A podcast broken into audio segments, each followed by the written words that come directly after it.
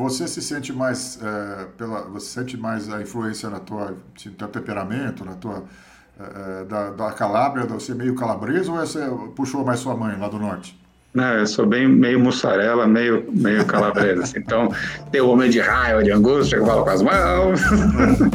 Mas também tem uma tranquilidade aqui, tem uma fineza, entre aspas, do norte. Tá? Uso conforme o momento aqui.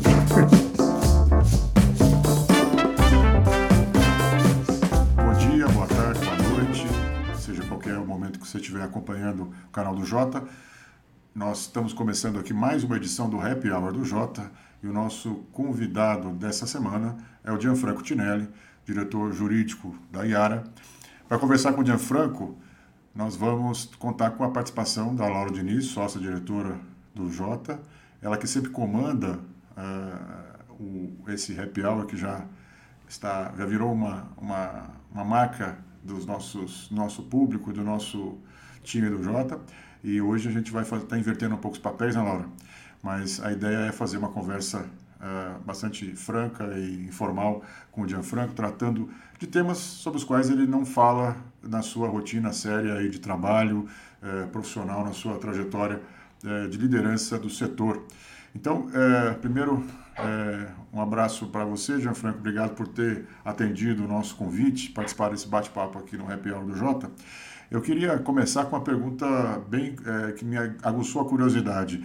Eu soube que você é, pratica esporte, você é um, quase um maratonista aí. Como é que ficou para correr nesse período de pandemia? Você tá, como é que você está organizando a sua vida? Fora a sua corrida é, de é, uma live e uma, um call para outro, como é que você está conseguindo se organizar para correr nesse período de restrição de circulação e tal? E qual que é a sua meta aí de... Como é que estão os seus tempos na pandemia?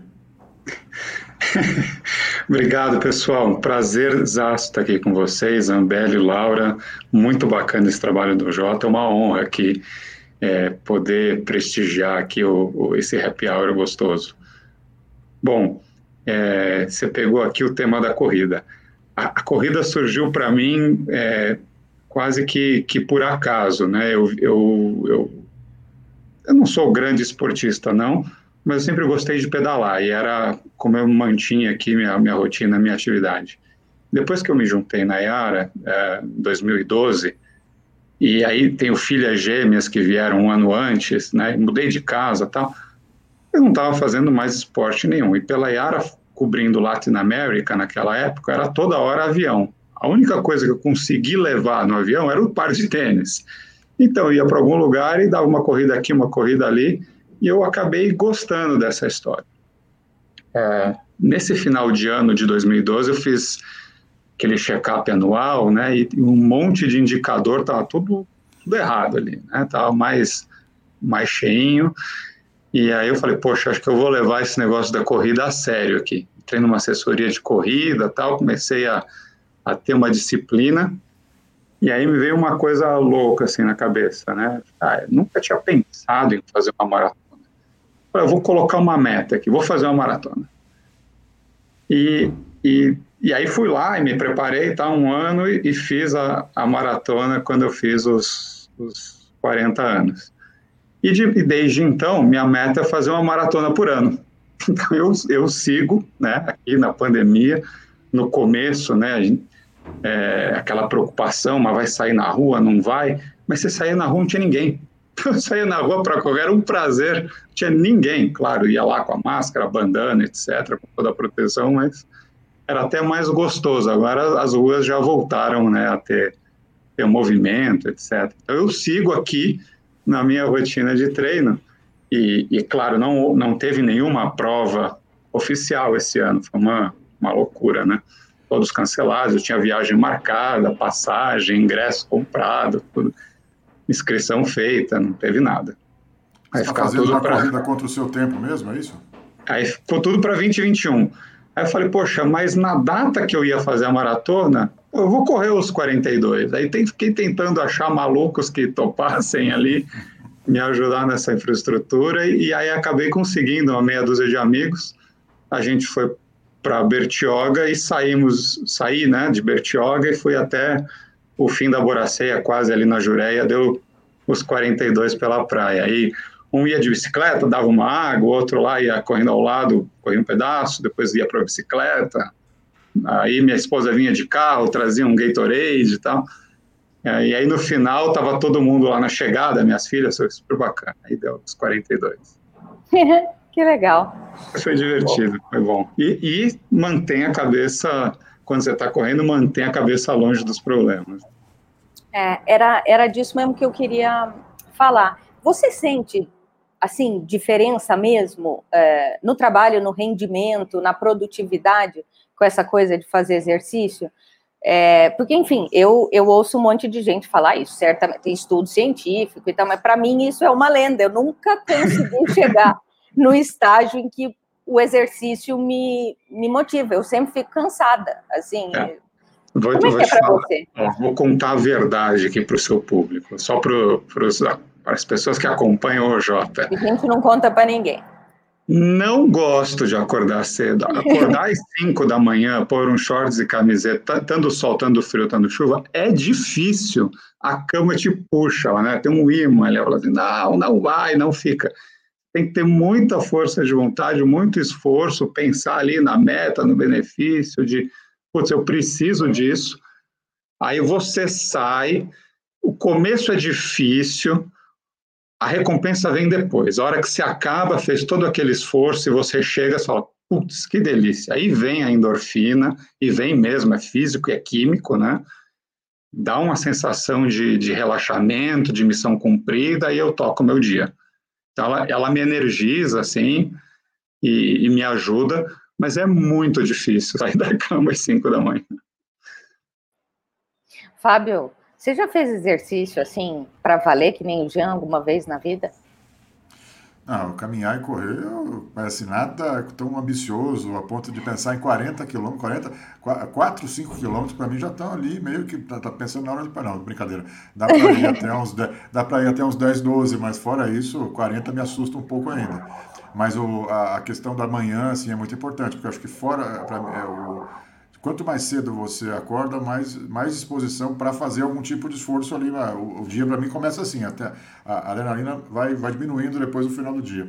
Mas eu queria uh, falar com o Jean Franco sobre essa, essa, esses desafios né, desse período da pandemia. Né? Você mencionou primeiro tinha uma certa hesitação sua em, em sair de, de, fato na rua, olhar que tinha enfim, suas vazias, tinha que adotar medidas de proteção ali, que naturalmente a gente não adota para praticar esportes e tal.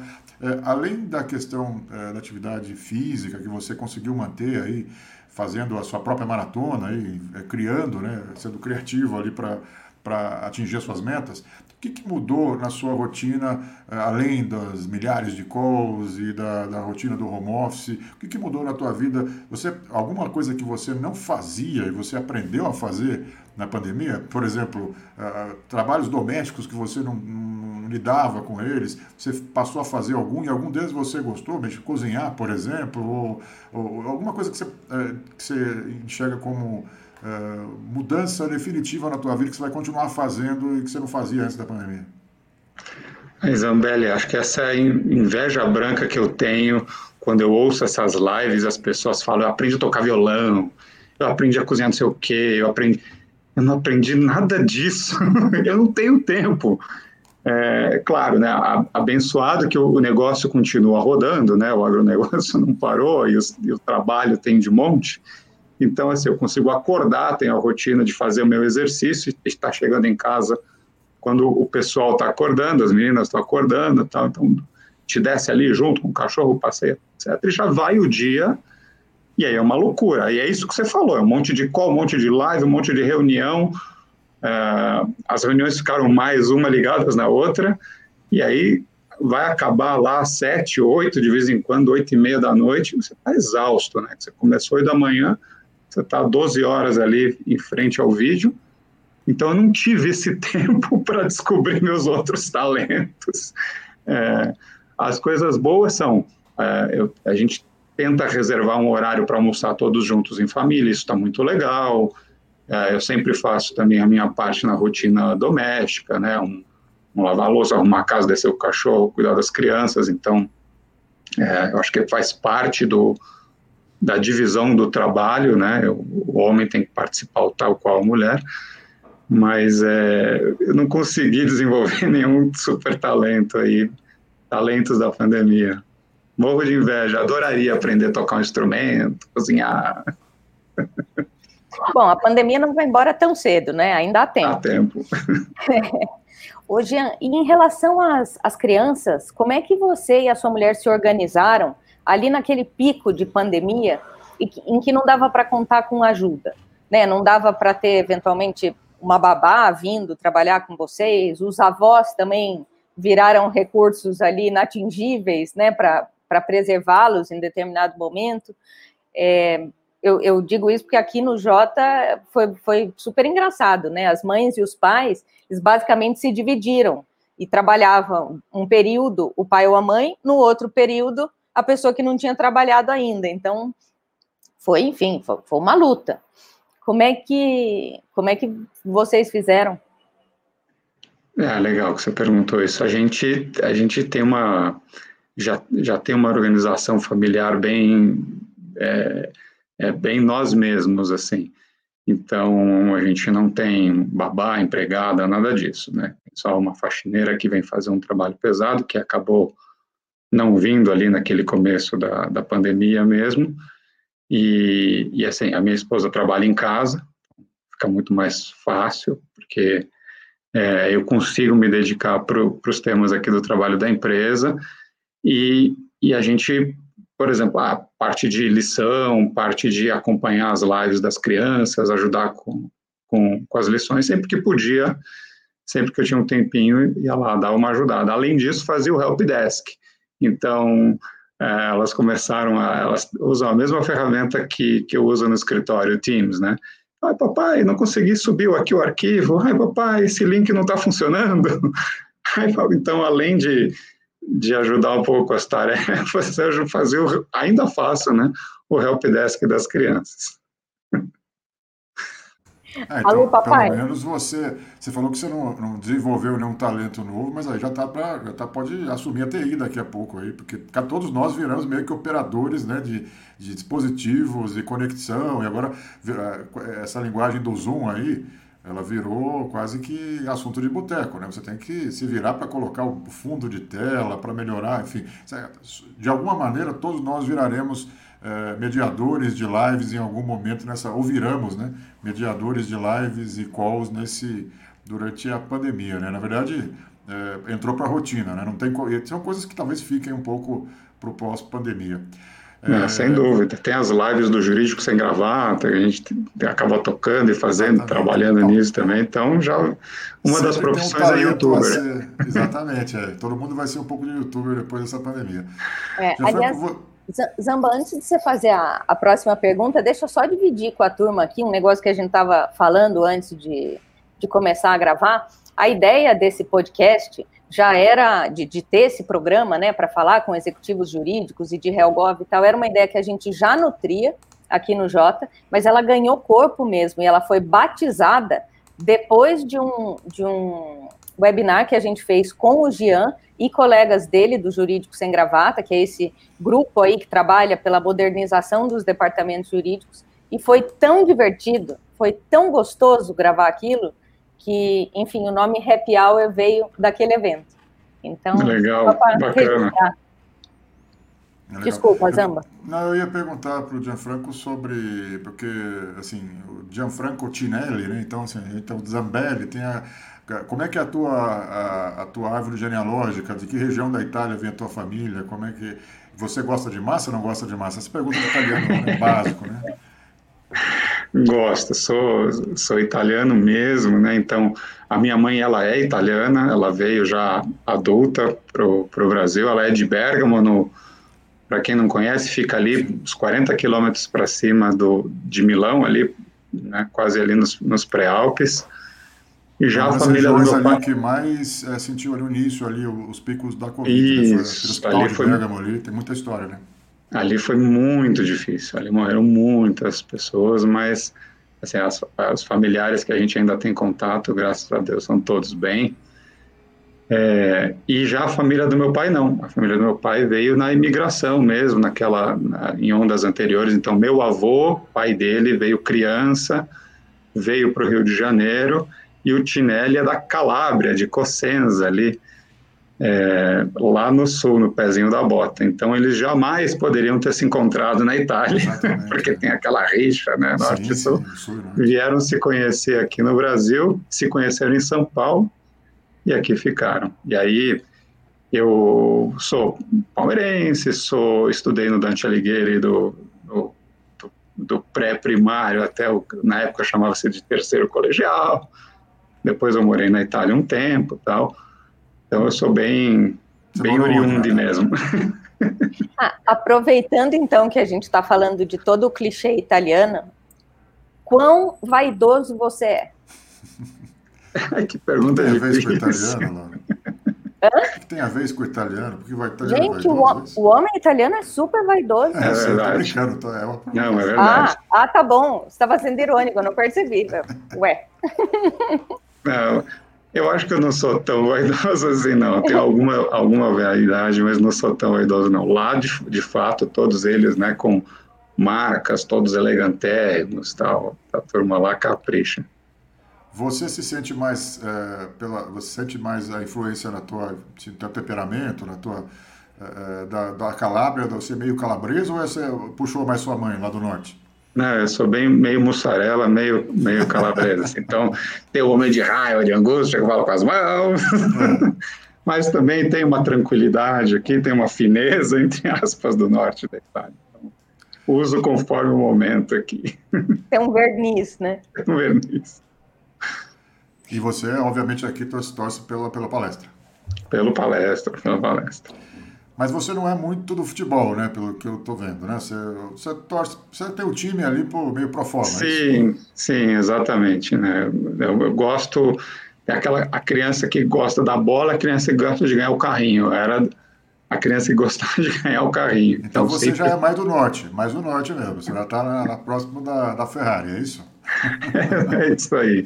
Então, sempre gostei de carrinho, sempre fui metido com isso, com automobilismo, com com é, andar de moto, viajar de moto. Então, gosto do mas mundo você, Mas você automotivo. pilota ou você só gosta de... Você gosta do automobilismo, assim, de, enfim, de acompanhar? Você pilota? Você chegou a disputar alguma prova, uma competição mesmo de automobilismo?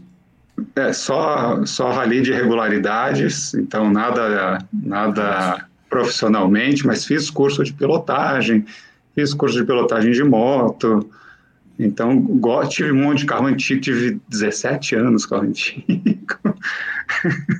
Tinha um monte de jabiraca dessas que dão problema. Viajei com a família fora com, dentro desses carros antigos, é muito, muito bacana, muito curioso. Todo mundo, onde você para, te pergunta, tem uma história com o carro, o avô teve, o pai teve, o tio teve. Então, é, foi uma experiência fantástica. Assim. Hoje não, não tenho mais tempo tanto de curtir, mas é, foi um, um, momento muito gostoso aí na minha vida. E de moto você também pratica? Você fez algum enduro, alguma coisa nessa linha, algum rally, alguma coisa assim? Não, não. De moto eu tenho a, a minha, minha habilitação de moto é mais recente. Ela é de, de 2008. Eu comprei moto, comecei a andar mais mesmo. Depois que minhas filhas nasceram, todo mundo fala, não, depois que os filhos nascem, a pessoa vende a moto. Né? Eu fui ao contrário. Depois que minhas filhas nasceram, eu comprei a moto. Falei, agora eu tenho juízo para andar de moto. Antes eu não tinha. Então agora eu tenho responsabilidade, vou andar com muito cuidado e faço viagens. Você anda em São Paulo? Hum? Anda em São Paulo, na cidade? Assim? Ando em São Paulo. Algumas vezes eu não vou todo dia. Quando a gente ia para o escritório, né? Naquele, naquela outra vida. Uhum. não ia todo dia, não, mas umas duas vezes por semana. Sexta que tem bastante trânsito, dia do rodízio. Sempre ia de moto. Mas o mais gostoso mesmo da moto é viajar. Então, esse ano, foi ainda antes da pandemia, em fevereiro, a gente foi até, fez um tour pela Argentina, Patagônia, fui até Ushuaia, voltei para o Calafate. Então, uma coisa que é bacana de fazer, assim, de meio explorador, né, meio de conhecer coisas diferentes, culturas diferentes. E a moto te dá essa sensação de prazer maior, de você estar mais em contato com a natureza. É bacana. Gente, um aventureiro. Não imaginava. Você com essa, essa cara de moço comportado, um desbravador. Como é que é isso como, como gestor, Jean? Você é igualmente explorador, desbravador, ousado? Ou é um cara mais conservador? Não, eu, assim, se fizer uma, uma ligação dos dois mundos, eu tento passar um, pouco isso para o time também. De, assim, em primeiro lugar, cuida da tua saúde. Né? Então, seja lá como for, se for um esporte, for um, uma música, uma coisa alternativa, né? faça uma caminhada, mas assim, pensa que faz uma, uma pirâmide de prioridades, coloca lá a saúde em primeiro lugar, né? porque sem a saúde você não vai cuidar de você, não vai cuidar da sua família, não vai conseguir fazer o trabalho. Porque a bateria uma hora arria, né? Se você for 100% no trabalho, uma hora você vai acabar fazendo água.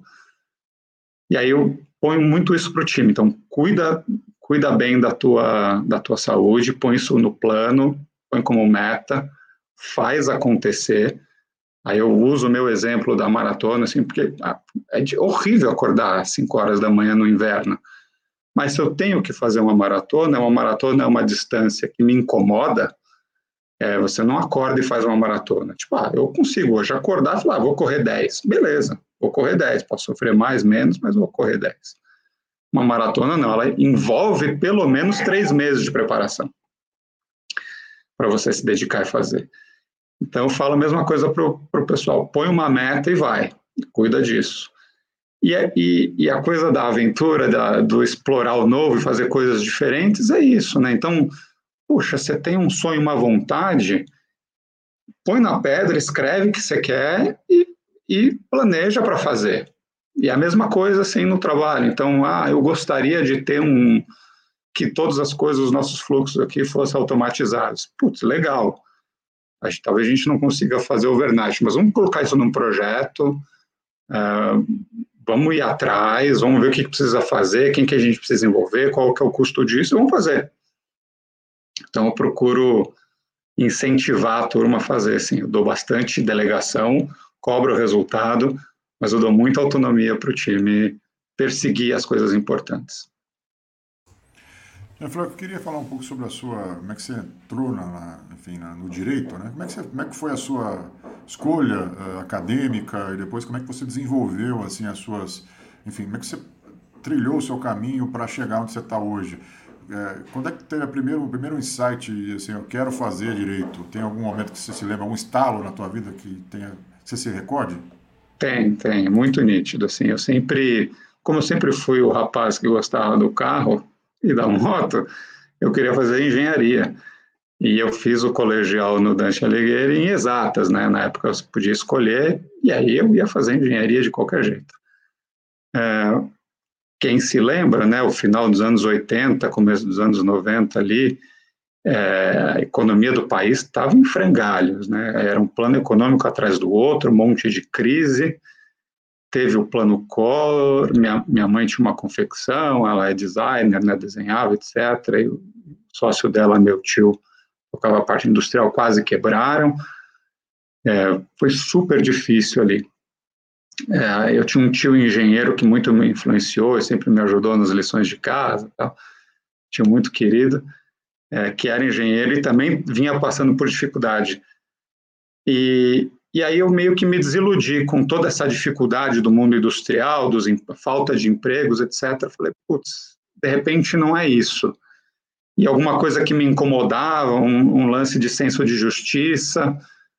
É, meu pai, ele é formado em direito, mas ele não advoga, ele, ele trabalhou muitos anos na polícia científica, depois é, enveredou para o lado da perícia grafotécnica, então nunca pude colar na prova porque ele é, e, e, falsificar a caderneta porque ele ia pegar a assinatura falsificada como perito grafotécnico. Então ele enveredou para esse lado, é, profissional liberal, eu falei, putz, eu acho que aqui tem um, tem um negócio legal. E aí, do, né, eu estava me preparando para um vestibular de exatas, e, e, aí mudei no finzinho do, do último ano para vou prestar direito. E, e entrei na, entrei na PUC, entrei no Mackenzie, bati na trave na USP, quase entrei lá, daí falei, é, na época aí comecei ajudar meu pai no escritório dele, de, de, de perícias, para fazer um dinheirinho, para começar a ajudar a pagar a faculdade, E aí eu falei com ele, pai, olha, eu passei na PUC, que, que tal de eu começar a fazer? É, eu vou assistir umas aulas com os amigos na USP à noite para ver se é legal o que eles estão fazendo. E aí, é, se lá for mais legal, é, eu continuo trabalhando aqui contigo, pago meu curso, pago meu cursinho e e aí presto USP no ano seguinte. Ele topou, falou legal, vamos fazer isso. Sempre meu pai é super rígido, né, firmão assim. Até assisti a live do Elias, eu vi o exemplo lá do pai firmão. Meu pai também era desses linhadoras, bem linhadora. E, e, aí comecei a fazer PUC, adorei o estilo da PUC, tinha aquelas aulas de seminário, então tinha aula expositiva e, e, e as aulas de debate, eram classes menores. Né? Na USP eu lembro do professor entrar e ter um púlpito, assim, ele ficava mais alto, cento e tantas pessoas na sala, falava no microfone embora, não dava nem boa noite para os alunos. Então eu falei, poxa, acho que eu me identifiquei mais, não sei se hoje é ainda assim, etc. Não, pode ter sido só uma impressão de um adolescente aqui, não me julguem, tá? Não tô, não tô defendendo bandeira A, bandeira B. Para mim fez mais sentido continuar na PUC e lá fiquei. Fiz os, os, cinco anos de direito, estagiei desde cedo, desde o segundo ano. Primeiro ano trabalhei com meu pai. É, trabalhei no departamento jurídico da Telesp, ainda quando existia, né? Telesp é, na época de estágio, aí vi um pouquinho mais ou menos como é que era uma empresa pública por dentro, né, aquela coisa é, estatalzona, assim, é, e, e, com mais ou menos um ano e meio de formado, eu, eu me apliquei e passei num processo seletivo na Petróleo Ipiranga. Isso foi no comecinho de 2000, de 98. E aí entrei no mundo corporativo. Daí eu falei, putz, é aqui. O que, que te chamou a atenção no processo seletivo? Por que, que você enveredou? É, eu, eu tinha trabalhado muito tempo, toda a época de estágio, né, e, e esse ano e meio consecutivo à, à, faculdade, em escritório de advocacia. Aí eu falei, putz, eu quero ver uma coisa diferente, né, legal, pô, uma coisa, né, petróleo Ipiranga, tal, bacana, SA de capital aberto, os postos de gasolina, tal, tinha refinaria, transporte, um monte de coisa.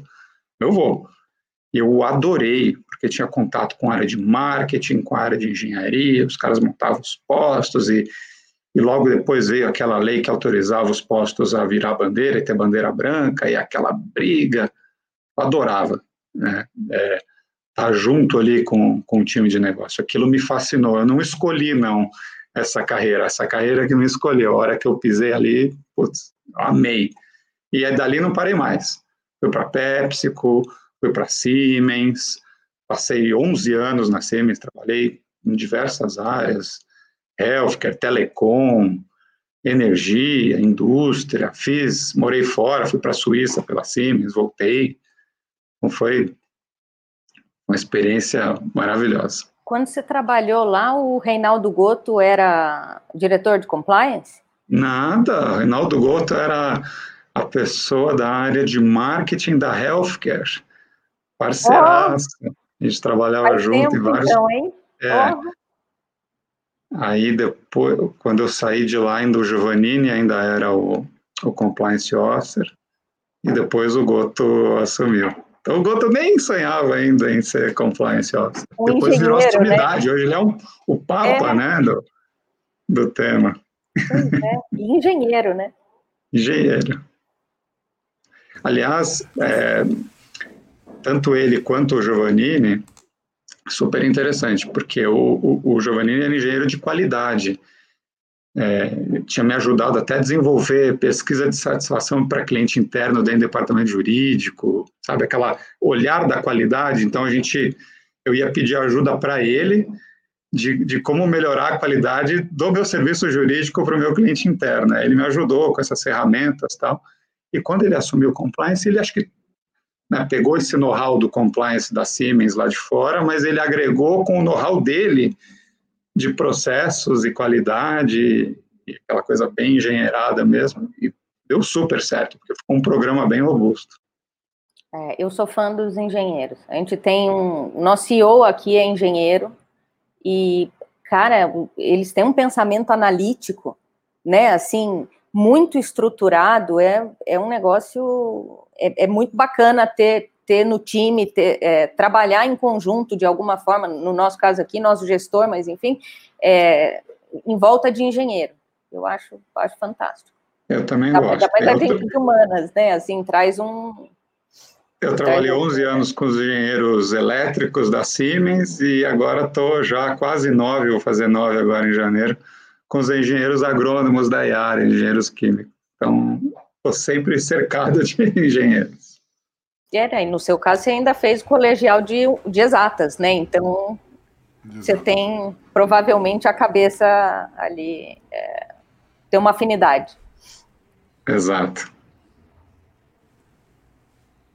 Vou te perguntar uma coisa, Gianfranco. Uh, nós falamos no começo ali sobre essa coisa de youtuber tal, brincando, mas uh, no, não só no direito, como em diversas carreiras, uh, os profissionais que são referência nas suas áreas, eles, em muitos casos, estão virando ali mentores, né? a gente percebe que é uma coisa até meio genuína, não é? às vezes nem é muito planejada, mas quando você se adquire ali uma, um, um protagonismo na sua no seu segmento, as pessoas passam a demandar de você, é, é, até involuntariamente, às vezes é, é uma coisa meio orgânica, sinônimo, né?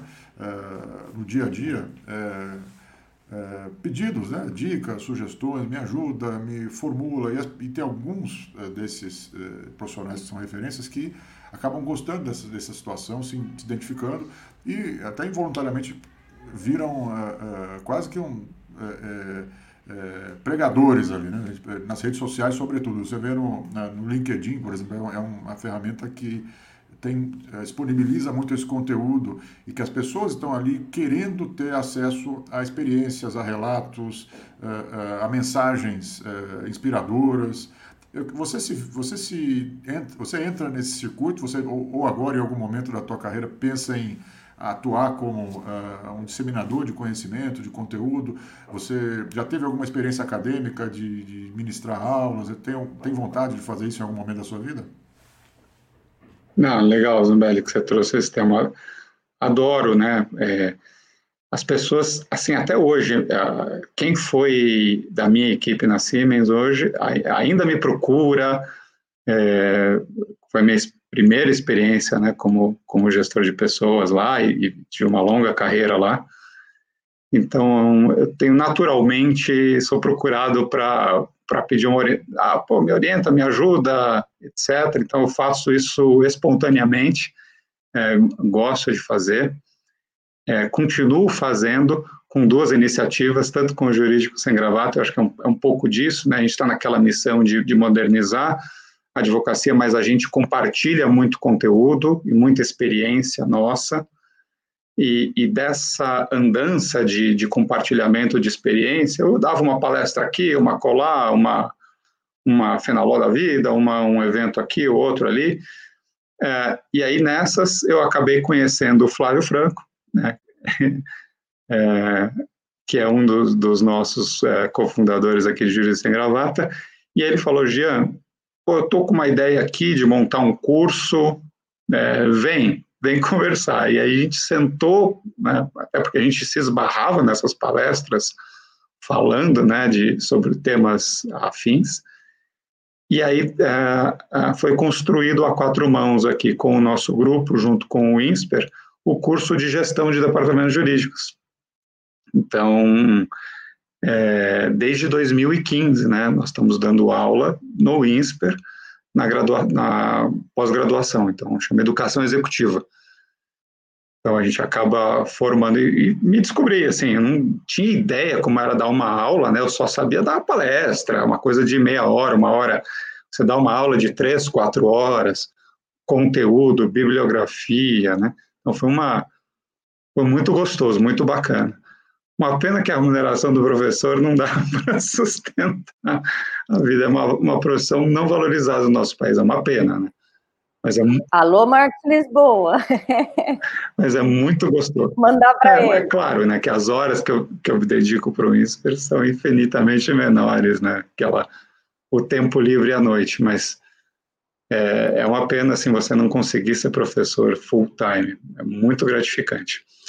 E mais recentemente, com o tema de, de LGPD, de implementação de LGPD, é, é, a nossa empresa, por ser europeia, a gente já estava olhando e fazendo implementação de GDPR aqui no Brasil já há mais tempo, então já era um tema muito afeto, é, e tenho dado aula sobre o tema na, na LEC, então continuo aqui é, ligado com essa, com essa parte acadêmica, uma parte que eu gosto de, de estudar esses temas, uh, uh, talvez não de forma tão acadêmica, mas de forma com um viés mais prático. Bom, como é que a gente implementa isso na prática? Como é que faz? Né? Dentro da minha experiência, que pedras eu tive que quebrar para conseguir chegar lá?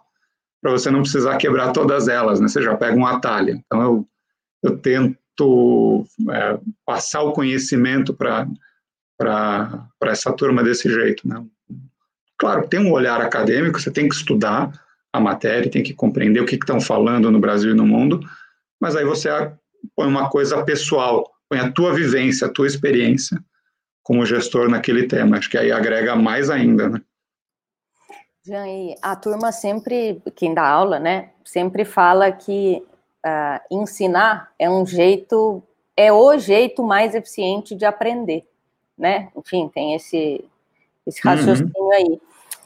E falando de gestão de pessoas, de liderança, acho que dá para fazer aí um paralelo que quando você começa a, a, a sua jornada, digamos assim, como líder, isso também diz muito sobre você, né? Sobre quem você é e quem você quer ser.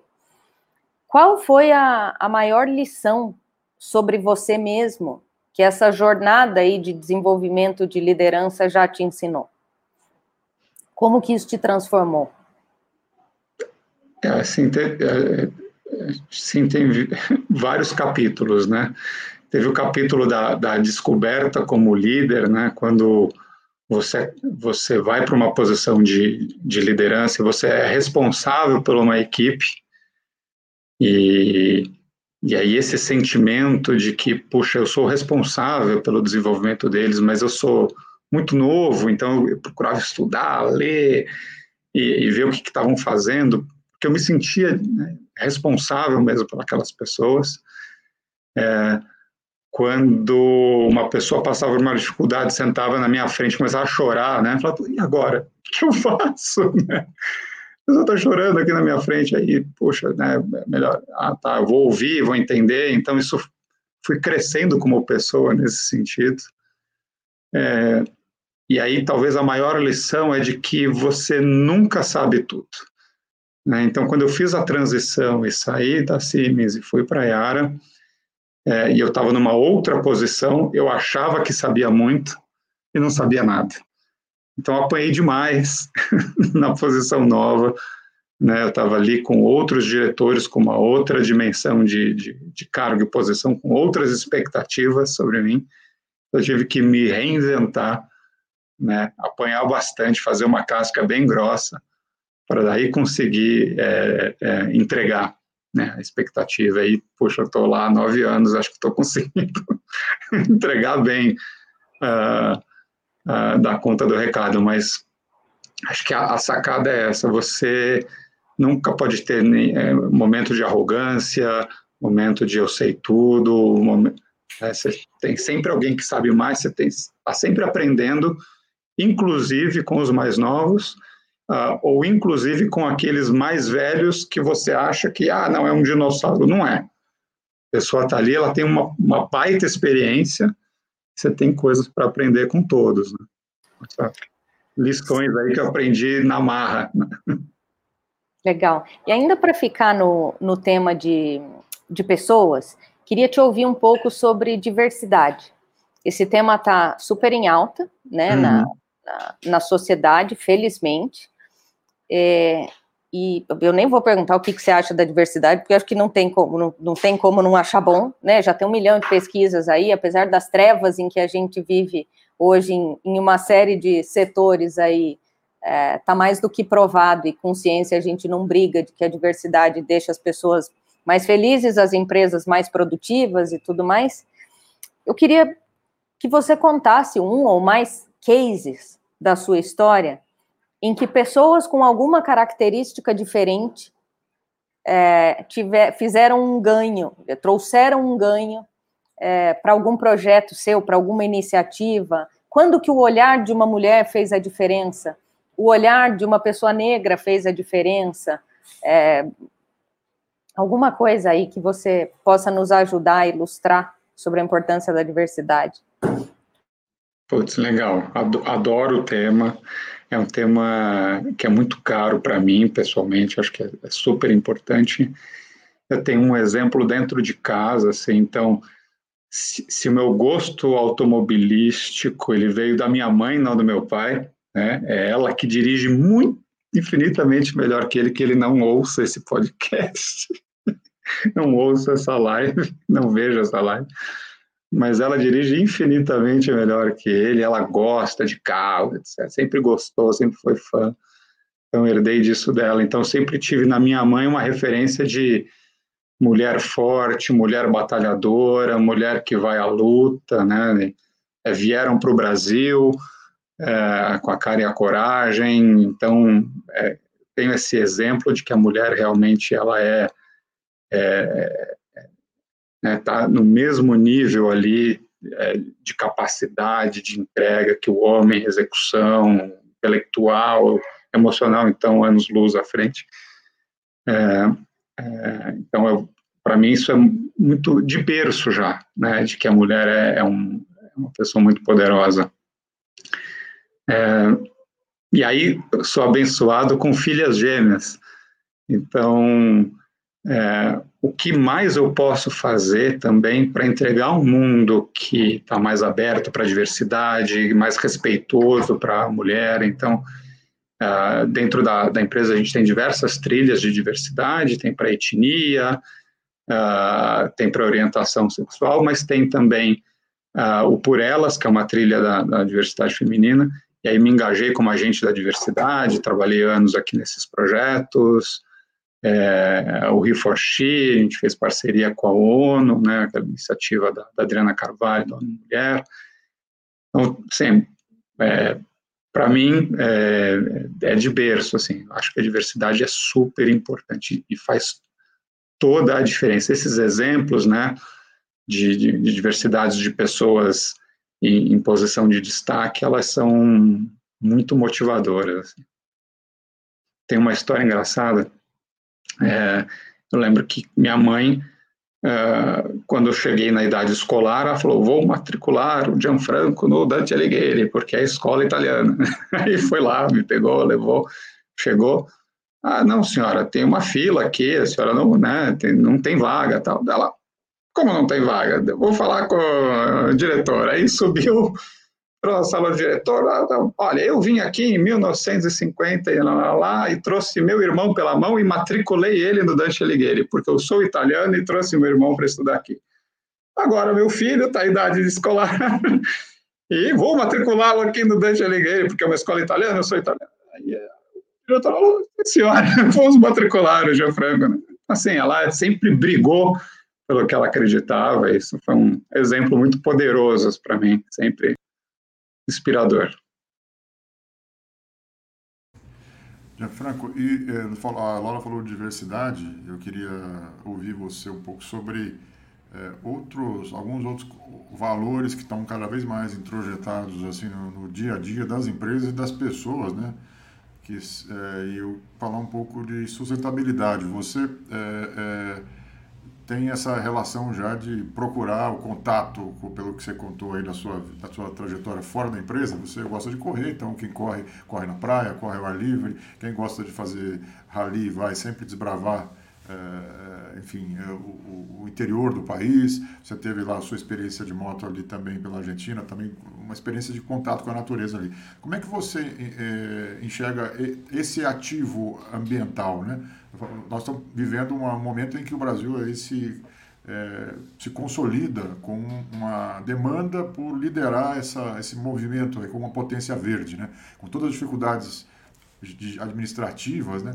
me parece que também é outra agenda inexorável, com mudanças climáticas, enfim. Como é que você, você vocês consideram é, um ativista, entre aspas, dessa agenda? Como é que você acha que isso está é, tá repercutindo dentro da, da, das, das empresas, dentro do ambiente é, profissional e na sua vida pessoal? Como é que você lida com essas, esses dilemas aí do meio ambiente? Isabelle, ESG é uma sigla que veio para ficar, né? Então, é, hoje em dia, né, as empresas elas estão sendo medidas não só pelo resultado que ela entrega, mas também pelo impacto que ela gera né, com, com a questão do ESG. Então, é, é desde é o environmental, é o meio ambiente muito forte, é o social, né, a gente falou do capítulo de diversidade, mas o social de uma forma bem ampla, né? Segurança dos empregados, a doação para a comunidade, principalmente nesse momento de pandemia, né? De o que, que a empresa pode fazer pela sociedade, pela, pela comunidade que ela está inserida, e a governança, né? Então, como é que são tomadas as decisões? O, o ele, ele, ele envolve tudo isso, é, eu acredito que o futuro seja tal qual hoje, né? A gente tem uma ciência que é a contabilidade, que acaba transformando em números, né, os resultados financeiros.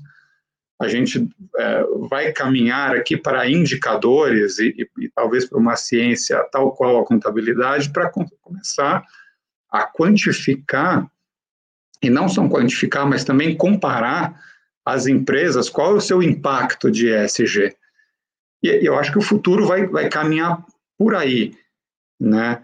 É, o Brasil ele sai anos-luz na frente, porque com, com a biodiversidade, com a Amazônia, com todo o potencial verde que a gente tem, isso é um ativo é, que a gente tem que é, é, é proteger e receber para proteger. Né? E ter aqui ideia, ser criativo, ser curioso, ser inovador, de como inserir isso de uma forma sustentável na economia. Então, a gente ainda tem né, toda essa oportunidade de trabalhar. Então, assim, eu tenho a felicidade de trabalhar numa empresa que tem um propósito de ah, alimentar o mundo e proteger o planeta, é, e que acaba investindo muito em ESG, mas a gente tem baita exemplos aqui do lado de casa, né? Então, a Natura, por exemplo, é uma empresa que está super madura com relação a esses indicadores, com relação a inserir a floresta dentro do negócio, né, de, de é, proteger aquelas comunidades que estão ali em volta.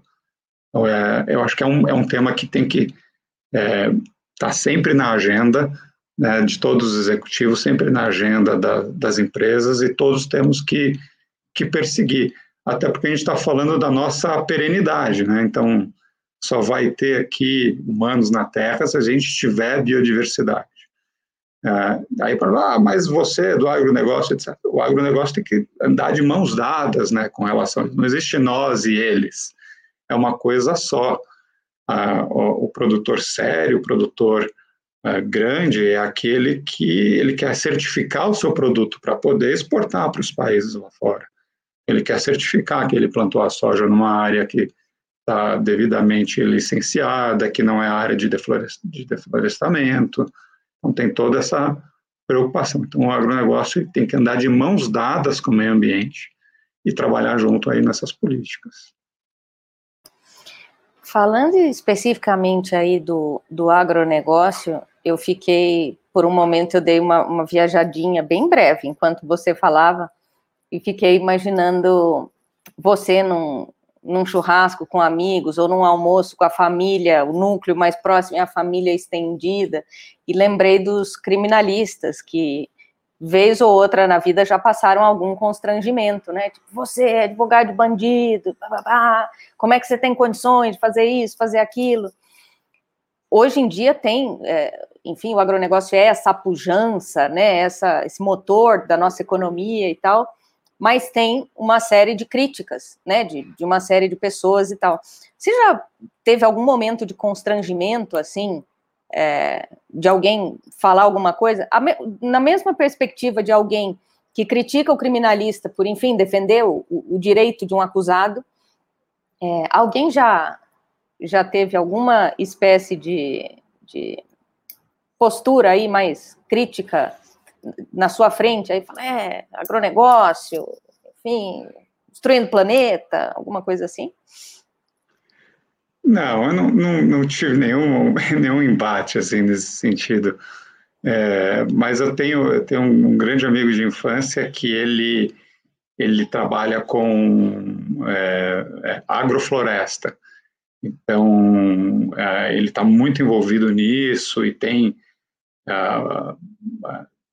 tem um projeto de vida dedicado a isso, mora numa fazenda de, de agrofloresta, etc. Né, né, e vira e mexe, a gente tem vários papos cabeça né, sobre, é, sobre isso.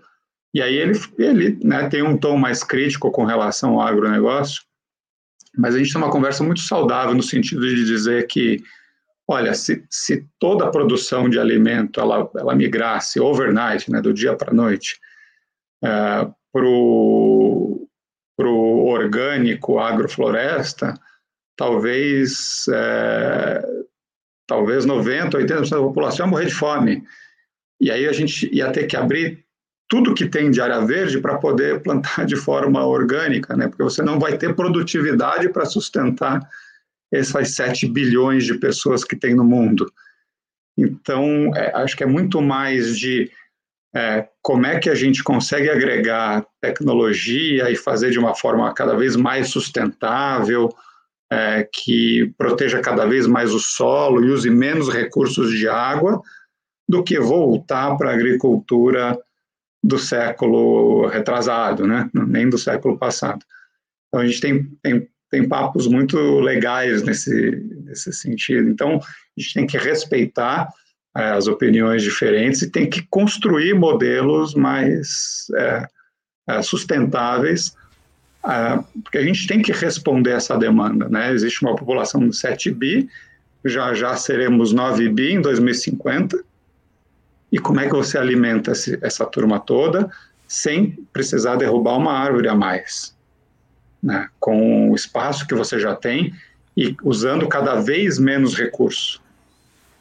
Então tem que ter muita tecnologia, muita inovação, muita pesquisa no agro, né, para poder responder essas perguntas. Você falou de pensar diferente, né, e conviver com quem pensa diferente e tal. Eu queria te perguntar se como é que você, se você tem alguma angústia no curto e no médio prazo com relação ao que a gente está vivendo hoje, né? Que é essa coisa da proliferação das fake news, uma polarização excessiva, dificuldade de conviver com contraditório, é, democracia em xeque, olhando para o futuro, algum desses pontos te angustia mais ou menos? É, e isso, desculpa, Jean, falar antes de você responder, tem tudo a ver com a ideia que eu estava querendo também provocar com essa pergunta, né? Assim, a pessoa que olha um criminalista e, e, critica e ataca, advogado de bandido e tal, ela, ela faltou em uma série de aulas, né? Da, das aulas do direito de defesa e tal. Então, era, era essa provocação sobre estereótipo, polarização e tal também que eu estava querendo provocar. É, então, eu não, eu não consigo não consigo digerir esse tipo de pessoa assim eu não sou extremista não sou xiita para um lado ou para o outro né eu, é, não é a minha característica então eu tenho dificuldade em, em não entender eu entendo mas eu não consigo entrar nessa briga assim do, do vermelho contra o verde ou do né, do orgânico contra o industrial ou do, do advogado criminalista. Né, eu acho que a gente tem que aprender um com os outros não combater uns os outros. Né? Esses, esses casos de, de, de, extremismo, eles, eles acabam cegando as pessoas né? e não conseguem enxergar o pragmatismo que tem que ser resolvido agora. Né? Então, tem tem desemprego, tem fome, tem né, problema de saúde, e o cara está brigando pela ideologia. Né? Então não é ideologia. Como é que a gente vai responder os problemas do agora? Então eu, eu sou mais pragmático. Eu penso é, muito mais na resposta do que na ideologia. Legal. E queria fazer aí uma, uma última perguntinha, caráter experimental.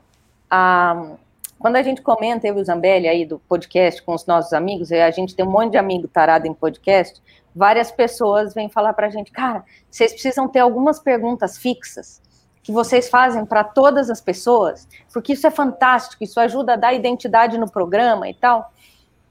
E, enfim, é, tô, abrindo aqui, a gente está em fase de evolução, né? Esse é o quarto programa. Mas tem uma pergunta que eu, que eu gostaria de, de passar a fazer para todo mundo. Vamos ver, você vai ser nossa cobaia. Vamos ver se funciona.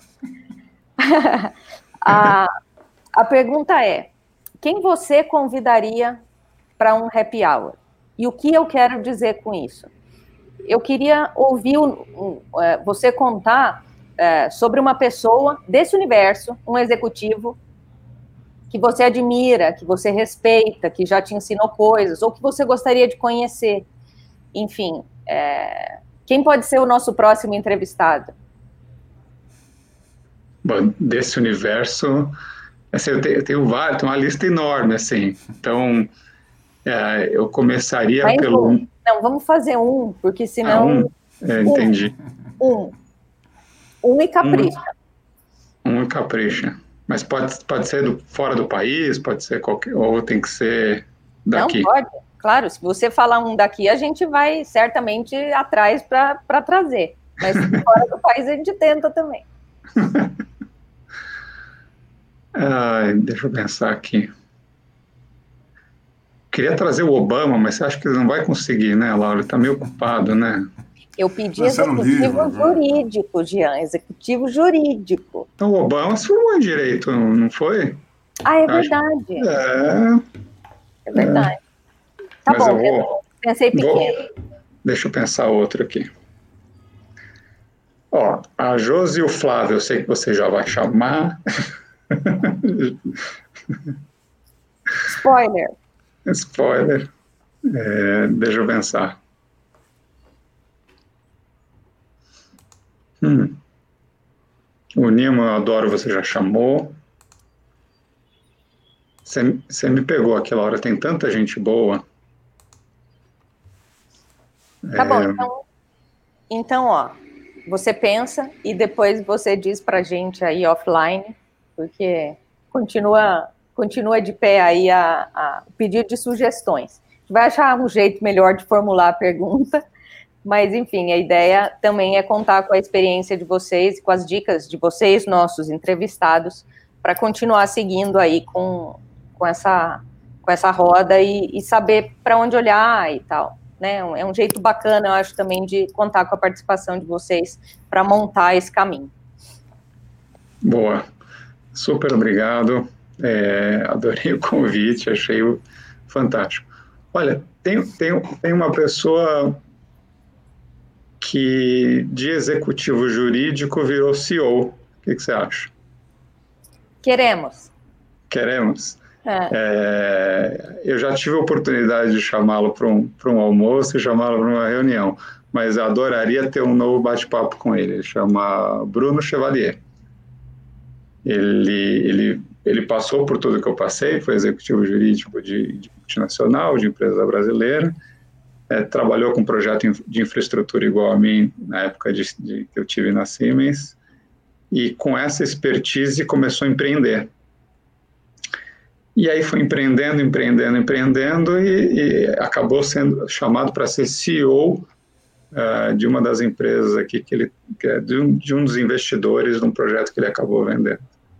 E, e acho que já está na segunda ou terceira experiência como CEO de projetos. Então, passo contato com, com tranquilidade para você, vai ser uma pessoa ótima aí para bater um papo. Maravilha, bela dica. Eu vou te lembrar no WhatsApp depois. Fechado. Estamos chegando aqui ao final do nosso happy hour do Jota. É, queria agradecer a presença do Gianfranco Tinelli, diretor jurídico da Yara, a presença também ilustre da Laura Diniz, idealizadora. Co co existe essa expressão, Laura? Co-idealizadora? Deve existir, né? Se não existir, você acabou Estamos de Estamos inventando, né? né? É. do Happy Hour do Jota, convidar todos e todos que todas e todos que gostaram desse conteúdo, compartilhem, curtam. Ele vai ficar disponível no nosso canal do Jota e também nos dispositivos de podcast. E fica o convite para que continuem acompanhando semanalmente. E o Dia Franco, só para encerrar, uma última pergunta, provocação. É, a gente sempre pede para os nossos convidados darem uma mensagem final, assim, uma, uma mensagem de, de encerramento. É, tem alguma coisa que você achou que ia falar nesse happy hour e não falou e gostaria de falar agora? Assim, algum, alguma, algo que você se preparou para responder e não respondeu? Uma, é uma crítica aos entrevistadores, na verdade. não, eu, não, não, falei, não, não agradeci a minha super equipe, meu time da Iara, time fortíssimo de executivos jurídicos, assim, de primeira. Então, fica aqui meu super obrigado para vocês. Só estou aqui porque vocês estão aí ralando aqui junto comigo, então muito obrigado para eles. Super obrigado para todo o time jurídico sem gravata que trabalha né, em prol aqui da, da nossa causa da modernização. E eu esqueci, não mencionei, a gente não falou da nossa comissão de apoio para departamento jurídico da OAB São Paulo, que eu sou vice-presidente, a Érica é a presidente, mas a gente já começou lá atrás, o Flávio já foi vice, a, a Lu Freire já foi presidente, é, é uma comissão muito bacana, porque a gente trouxe o advogado corporativo perto da OAB. Justamente porque né, a OAB é sempre vista lá como entidade de classe, só apoia o advogado escritório, a gente quis fazer essa aproximação e a nossa comissão ela é exclusiva de advogados in-house, então é muito bacana, é um trabalho bem bacana de disseminação de conhecimento tal. Fica o meu agradecimento aqui para o time da comissão, que é um time bem de feras aí. Obrigado, Jean. Laura, obrigado, viu? Até a próxima. Obrigada, querido. Até. Tchau, tchau, gente. Um abraço. Valeu, pessoal. Obrigada, Jean. Tchau, tchau. Obrigado.